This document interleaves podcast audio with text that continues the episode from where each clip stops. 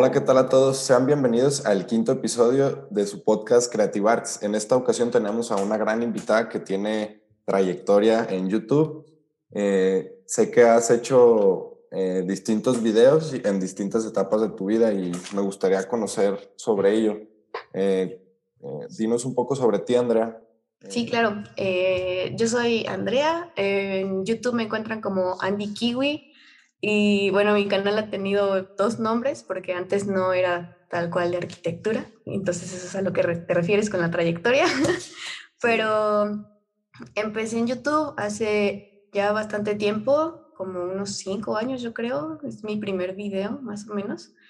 Pero empecé siendo un canal de lectura de libros y consejos de escritura porque también eh, le entré un poco a la, a la escritura hace ya rato Ahorita no lo he continuado mucho por lo mismo de la carrera y el trabajo y todo eso no me da mucho tiempo que digamos, pero así empezó mi canal y ya después me di el como el brinco a pues a lo que es mi profesión, ¿no? A la arquitectura. Entonces, pues ahí me encuentran eh, Andy Kiwi, tengo tutoriales de, no sé, cómo escribir cierto tipo de historias y todo esto y ya ahorita pues más de arqui, que es lo que estoy haciendo. Suena muy bien. ¿Cómo, cómo te decidiste a empezar en, en YouTube? Em, es chistoso porque yo lo hice nada más como por enseñar a otros, porque me acuerdo que yo tenía un club de lectura. Entonces, pues ahí era de que eh, muchas, pues, chavas en ese entonces tenían sus historias y no sé qué, y decían, ay, ¿quién me hace una portada? O, ay, ¿quién me hace un book trailer? Así. Y yo estaba como que al principio les ayudaba, pero dije, no, ya me cansé, les voy a mejor enseñar cómo se hace. Entonces empecé a hacer como tutoriales de cómo se hacían las cosas y ya de ahí pues me fui con tutoriales, me gustó como esa idea de enseñarle a la, a la gente cosas. Va, va, súper bien, porque si es un... Empezar sí es como difícil, ¿no? O sea, empezar a grabarte. Bueno, en mi caso sí fue una, una situación como complicada porque soy una persona eh, bastante tímida o lo era antes y pues dar este primer paso, pues sí, fue un, un gran reto. Pero sí, es, es, difícil, es difícil al inicio. De hecho, yo empecé sin, sin cámara, o sea, grabando pues nada más la pantalla y al inicio me acuerdo que el primer, primer tutorial que subí ni siquiera estaba hablando yo. O sea, puse un cuadro de texto y ahí ponía primer paso, no sé qué, hay que hacer esto y lo otro. Luego empecé ya a subir mi voz, pero traía un filtro y ya después ya me animé a subir mi voz eh, pues natural, la normal, y ya después a pues mi cara. Sí, lo empiezas a normalizar y ya es más, más sencillo hacerlo. Sí, pero sí me tardé bastante en, en, cada uno de los pasos porque no soy muy constante en YouTube. O sea, como que tengo lapsos de, no, pues, no sé, tres meses subo video cada semana y luego otros tres no subo nada. Entonces, también por eso no ha crecido tanto mi canal, aunque sí está ya un poquito grande, pero sí, sí, o sea, es que sí me cuesta ser constante en eso de estar subiendo video. Sí, me imagino, es, difícil. Y más cuando hay otras actividades detrás, pues. Sí, justo. ¿Cómo, ¿Cómo fue que iniciaste a compartir ya videos de arquitectura? ¿Ya cuando entraste a la carrera? Pues sí, ya había entrado a la carrera y todavía estuve un rato subiendo cosas sobre libros, así más que nada reseñas y tutoriales de, no sé, cómo hacer un mock-up así en Photoshop y eso. Pero ya después dije, ya no siento que yo tenga suficiente conocimiento como para estarle enseñando cosas a la gente, porque pues yo no estudio nada, una carrera relacionada a eso, ¿no? O sea, no estudio letras ni nada por el estilo. Y lo que yo enseñaba en ese entonces, pues eran conocimientos que adquiría en internet, ¿no? O sea, yo me empecé a enseñar a mí misma cómo hacer algo y pues yo decía, no, pues ahora a mí me toca enseñarle a los demás, ¿no? Pero yo siento que ya no sea así capaz de subir algo que sea completamente profesional y dije, no, pues mejor de algo que sí sé, que algo sí que no, sí conozco y pues ahorita ya estoy aquí enseñando aquí lo que puedo. Suena muy padre. Eh, sé que, y vi que escribiste un libro, ¿no? También. De hecho, sí tengo varios. Tengo, hoy es que ese también es otro rollo. Tengo como cuatro ahorita. Bueno, en realidad son más, pero ahorita en una plataforma que me los, me compró los derechos, se llama dream.com. Ahí tengo cuatro que ya están completitos, pero justo son trilogías y justo me falta terminar eh, el tercer libro de cada una de ellas. Entonces, ahí ando pendiente con eso. Sí lo escribo, pero ya no es tan seguido como antes. Entonces, todavía me falta terminar esos dos libros. Me faltan dos libros, pero a ver si ahorita tengo cuatro. No, qué padre, la verdad. Este, se me hace muy interesante y, y, por eso también me gustaría preguntarte, eh, para ti, ¿qué es la creatividad? Sí, uh, justo ayer estaba pensando porque me quedé ahí dándole vueltas, estaba viendo uno de tus, de tus podcasts y dije, no, pues, ¿qué es para mí, no? Y creo que es como una forma diferente de ver las cosas. O sea, a veces tú ves, no sé, por ejemplo, un vaso, ¿no? Y es como el uso común, el que siempre sabemos que un vaso es para echarle agua, ¿no? Y una taza es para echarle café o así, pero en realidad, pues puedes echarle agua a una taza o a un vaso. Entonces, es como ver las cosas con otros ojos, siento yo. Recuerdo que tenía una clase que se llamaba Creatividad e Innovación y ahí justo nos decían como de, vamos a hacer, no sé, unos tenis. Y tenías que sacar mm, así rapidísimo 30 palabras que estuvieran o no relacionadas con los tenis. Entonces, pues tú ya empezabas ahí a sacar rápido, rápido, ¿no? Y los profesores te decían como de, no, pues igual y las primeras 10 son como lo más lógico, ¿no? Que se te ocurra tela, eh, agujetas, la suela o así. Pero ya después que te quedas sin ideas, así de lo que es un tenis convencionalmente, empiezas a sacar ya acá cosas diferentes y dices, no sé, eh, me acuerdo mucho porque esa justo nos la dijo la profesora y dijo, ¿a quién se le ocurrió un ladrillo? Y todos como, no, pues a nadie, ¿no? O sea, ¿qué tiene que ver un tenis con un ladrillo?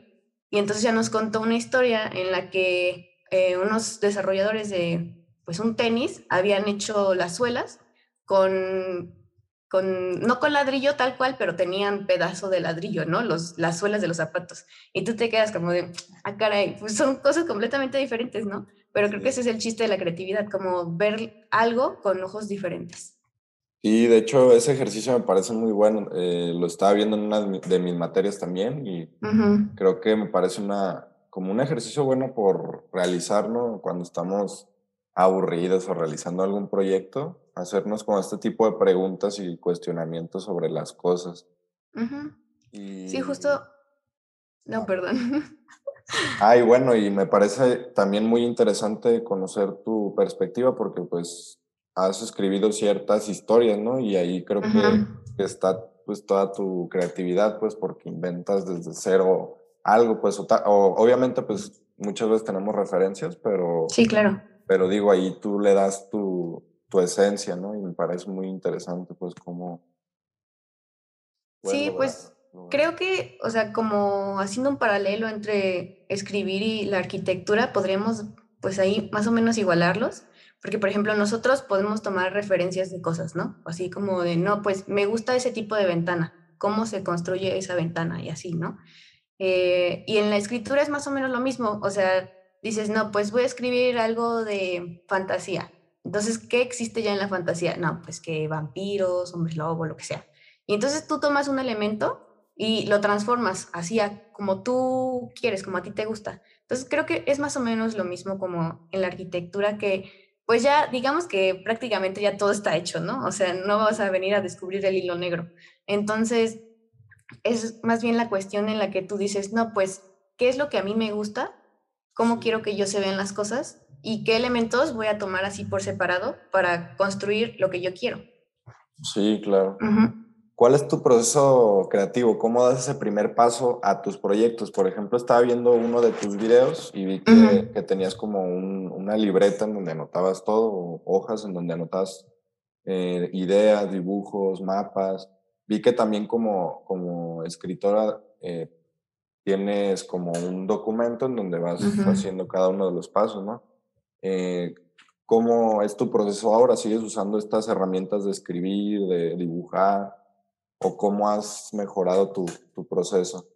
Mm, sí y no, o sea, no uso tal cual los, los planeadores que tengo cuando escribo, porque esos son como, sí es para documentar, pero ya es como algo más concreto para, pues, escribir, ¿no? Así del personaje, no sé qué y así. Pero en arquitectura, o sea, más o menos es o sea, van por la, de la mano, pero digamos que al inicio yo siempre lo que hago es, ¿qué es lo que voy a hacer, no? O sea, no, pues te toca hacer una clínica ok, pues ¿qué tiene una clínica, no? Pues necesita consultorios, eh, salas de espera. Y pues la primera etapa siempre para mí es como la investigación. Así también, ¿dónde va a estar? El terreno, cuánto mide, cuánto me permite la reglamentación construir. O sea, como que al principio todo es muy cuadrado, así como para ver dentro de ese cuadrado a dónde yo puedo expresar mi creatividad. Porque a veces queremos hacer algo, pues, no sé, muy loco, pero no, llegas al reglamento y te dice, ¿sabes qué? No puedes. Entonces, pues como que te corta, ¿no? Entonces, siempre para mí lo primero es documentar, así ver bien qué es, qué es lo que tengo que hacer, qué es lo que necesito hacer, qué requerimientos tiene, y ya de ahí, pues digo, no, pues puedo jugar con la forma o puedo jugar con las alturas, y de ahí ya como que me voy soltando. O sea, siempre tengo bien presente qué es lo que necesito, porque también, o sea, aunque queramos hacer algo muy muy padre, muy loco, lo que sea, también tenemos que considerar que siempre alguien es el que nos está pidiendo el proyecto. Siempre hay como un cliente, ¿no? Tal vez en la escuela el cliente es el profesor, pero ya allá afuera, pues el cliente ahora sí que tiene la palabra y lo que usted diga, ¿no? Y es nuestro deber dentro de em, lo que quiera el cliente, enseñarle algo que le puede gustar mucho, ¿no? Entonces, si es, es como tener siempre presente todas estas reglamentaciones, medidas, lo que quieras, y ya de ahí pues ir soltando un poquito. Me parece muy bueno eso que dices, hacer las necesidades y un punto también eh, importante creo que es educar a nuestros clientes porque muchas veces El, cliente, el cliente no pide lo que no conoce, entonces nosotros tenemos que, que darle esta parte, pues eh, una vez que tú tienes tu listado de necesidades o bueno, de todas las especificaciones que, que hay que considerar, ¿Cómo, ¿Cómo es tu desarrollo conceptual? ¿Desarrollas algún concepto para tu proyecto o, cómo vas desarrollando tu proyecto? Sí, pues al principio me acuerdo los primeros semestres de la carrera, el concepto era algo para mí como súper abstracto. Entonces yo decía, no, pues el concepto que una flor, ¿no? Y ya como que así de la flor era el concepto, lo que sea. Pero ya conforme he ido avanzando me he dado cuenta de que el concepto no necesariamente es algo tangible o algo en específico. El concepto podría ser en el caso de la clínica, no, pues eh, una salud, salud o simplemente, eh, me acuerdo que hicimos una clínica que justo era de enfermedades de, transmisión sexual. Entonces nuestro concepto ahí era que tú como usuario, pues igual y dices, no, pues tengo una ETS, ¿no? Qué pena. Entonces era como dignificar eh, el que una persona pudiera ir a una clínica de transmisión sexual sin pena, así decir, pues, pues sí, ni modo, a todos nos puede pasar, ¿no? Y yo voy a entrar ahí, a ese lugar, y no me va a dar vergüenza que pueda yo tener algo o que tenga yo algo, ¿no? Entonces, el concepto a mí pasó de ser algo como un objeto a ser más bien como un sentimiento o eh, algo un poco más, más abstracto, por así decirlo, o sea, la salud, ¿no? ¿Qué es la salud? Entonces, así fue como evolucionando y pues sí, en, en, cuestión de cómo empiezo a desarrollar, pues sí, al principio todos son bocetos, ¿no? A dibujar y ahí pues vas sacando más o menos la idea que más te gusta, por dónde quieres llevarlo y ya pues ya ahí empieza todo el desarrollo arquitectónico. Va, va. Yo también utilizo como no es, no es una forma tangible o algo que podemos percibir como tal, más bien me gusta desarrollar como la parte de la experiencia que queremos lograr para el usuario. Creo que eso me parece que es lo que tenemos que desarrollar como parte del, del, concepto, pues del proyecto. Cuando, cuando estás realizando tus proyectos, eh, ¿tienes alguna rutina o simplemente empiezas a desarrollarlo y en los momentos que tú consideras que que tienes mayor creatividad, por así decirlo? Pues así rutina como tal, creo que no, aunque sí soy una persona muy metódica, o sea, sí me gusta llevarlo todo bien eh, calendarizado y casi casi por horarios, no tanto así, pero sí digo, no, pues tengo libre dos horas, voy a hacer el proyecto hora y media, ¿no? Así. Pero también es importante aclarar que necesitamos descansos, o sea, sí necesitamos tiempo de descanso, no podemos estar ahí todo el tiempo haciendo el proyecto porque luego ya te llega la ceguera de taller y dejas de ver errores o ahí medio pierdes visión de todo el proyecto como tal. Pero Sí, más que nada creo que me pongo horarios y, y fechas, o sea, como fechas límite para algunas cosas, pero no, o sea, dentro de eso no tengo así como un, un método tal cual. Ahí le voy dando parejo. bien. Sí, me parece bien tener como que definidas las tareas para poder desarrollar los proyectos, porque luego pues nos podemos dar eh, paso a, no hacer nada porque no tenemos establecido y... Sí, justo algo que yo siempre he recomendado en mis videos es hacer listas. A mí algo que me ha servido muchísimo son las listas y siempre las tengo así a un lado de mí o aquí en, en mi escritorio porque así es, eres consciente de lo que tienes que hacer y de cuánto te falta. O sea, es súper satisfactorio cuando ya estás tachando las últimas y cuando ya llegaste a la última es como de, sí, ya lo logré, ¿no? Entonces, listas, pero no solo como para la entrega final o cosas así, sino pues un poco más de hacerlo costumbre del diario. Así como de, no, pues me falta revisar la planta tal, ¿no? O las fachadas o algo así. O sea, como para que lo tengas siempre presente y también no te vayas como atrasando, porque luego sí es muy fácil decir, ay, pues voy a ver un capítulo de Netflix, ¿no? Y se te olvida acá el proyecto y luego ya te echaste cinco capítulos y dices, ay, chin, tenía revisión mañana, ¿no? Y entonces ya es cuando empiezas a desvelarte y ya no está tan chido eso. Sí, no, ya no es sano, pero Sí, de hecho, yo también tengo a poquito haciendo listas así de ese estilo. O sea, tengo una libreta en donde anoto las tareas que, que, tengo que desarrollar y me ha servido para, para cumplirlo. Y también eh, tengo un poquito de mala memoria a corto plazo, entonces... Yo también. Ayuda a que no se me olviden las cosas. Y sí, me parece muy bueno, pues, y incluso hasta es como satisfactorio ir lográndolo, uh como dices. Sí, es como ir viendo tu progreso, ¿no? Vas viendo que pues estás avanzando y pues que te está yendo bien. Pues sí. sí. Eh, cuando tú desarrollas tus, tus, proyectos creativos, ¿tienes algún espacio creativo o consideras que necesitamos un espacio con unas condiciones que te inspiren para desarrollar tus proyectos? Sí, eh, de hecho, pues como arquitectos obviamente creemos que el espacio es esencial para, pues, para desarrollar la vida, ¿no? O sea, las actividades cotidianas que tenemos y pues hay un espacio para todo.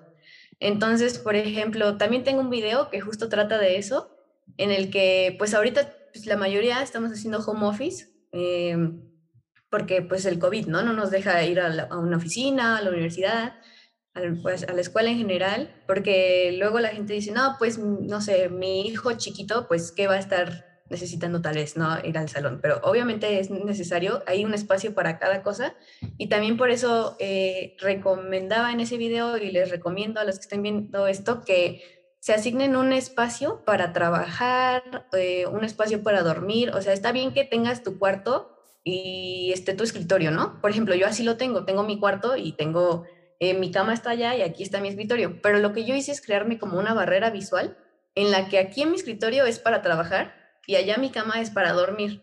Entonces sí es como esa división de espacios en la que tú dices, no, pues estando aquí tengo que trabajar o tengo que comer o tengo que dormir. Entonces es como un uso para cada espacio, ¿no?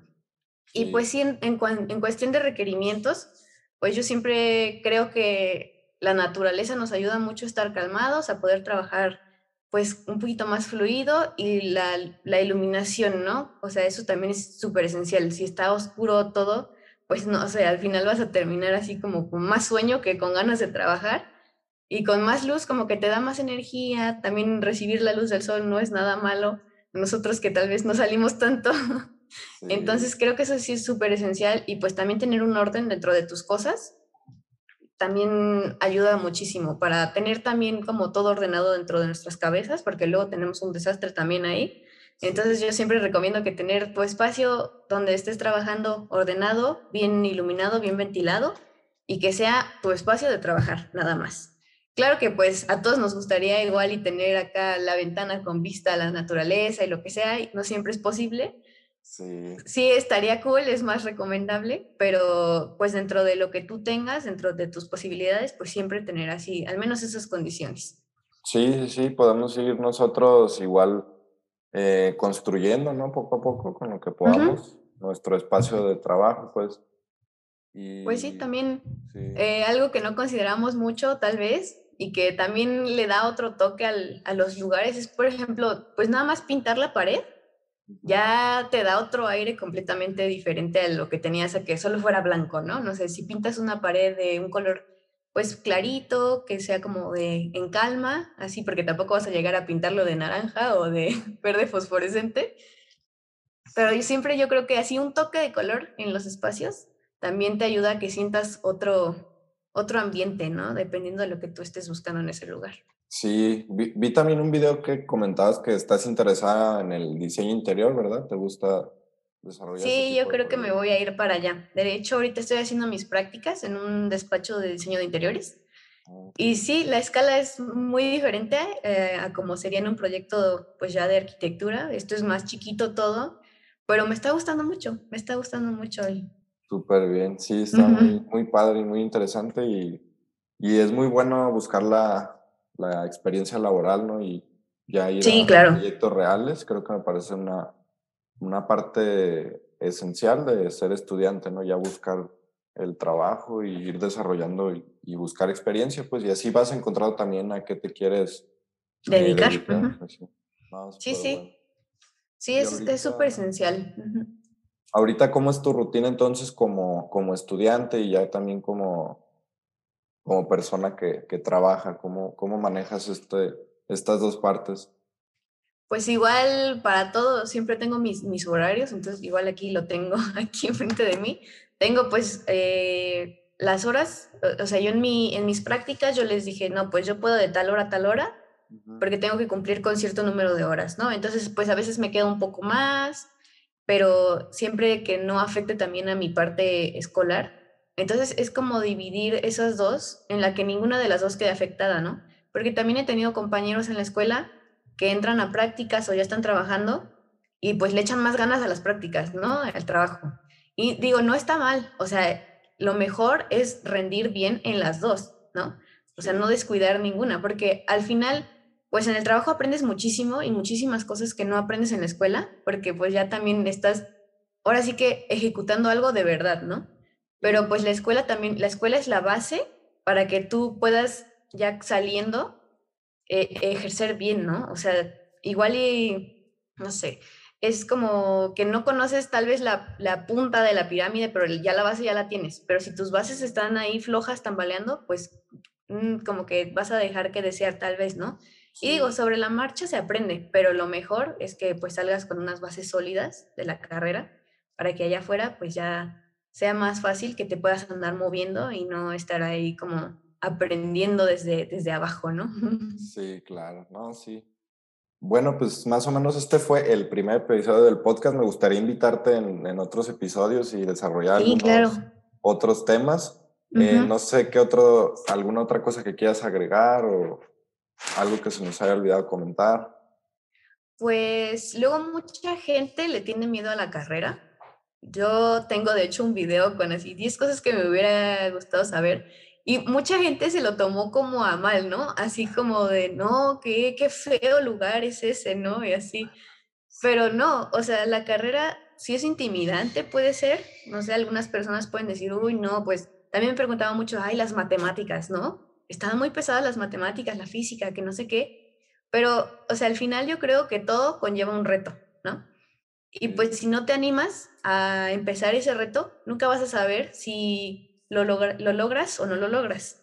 Entonces yo creo que a todas las personas que nos pueden estar viendo que quieran estudiar arquitectura o que estén en sus primeros semestres y digan, uy, no sé, la veo difícil, eh, no se desanimen, que le agarren mucho cariño a la carrera, de verdad es muy bonita, sí tiene sus partes acá pesadas, digamos, eh, pues sí, hay sacrificios que tienes que hacer, pero creo que eso se hace en todos lados y que si quieres un resultado, pues es necesario hacer un sacrificio. Entonces, eso. No, súper bueno. O dar ánimos a, a, los estudiantes que quieran venir a, aquí a conocer. Sí, que le den y, y que experimenten y y que se diviertan. Sí, también. creo que es eh, básico también, que se diviertan y aprendan a quererlo también. Sí, realmente. Sí, y bueno, pues pues compártenos nuevamente tu, tu, canal de YouTube y tu cuenta de Instagram donde te podamos seguir y ver tus, tus videos. Claro, en YouTube me encuentran como Andy Kiwi y en Instagram como ANB-Kiwi. Igual yo creo que te los mando ahí por texto para que los puedas poner en pantalla y no haya confusiones. Y pues muchas gracias por invitarme. No, no hay de qué. Este, muchas gracias por aceptar la invitación, por tu tiempo también y pues esperamos grabar otros episodios con otros temas. Estaría muy bueno, la verdad. Sí, claro. A ver si también te pasas por mi canal. Ah, claro que sí, hacemos algo juntos por ahí también. Sería todo por este episodio y nos vemos en un próximo capítulo de Creative Arts. Bye, gracias.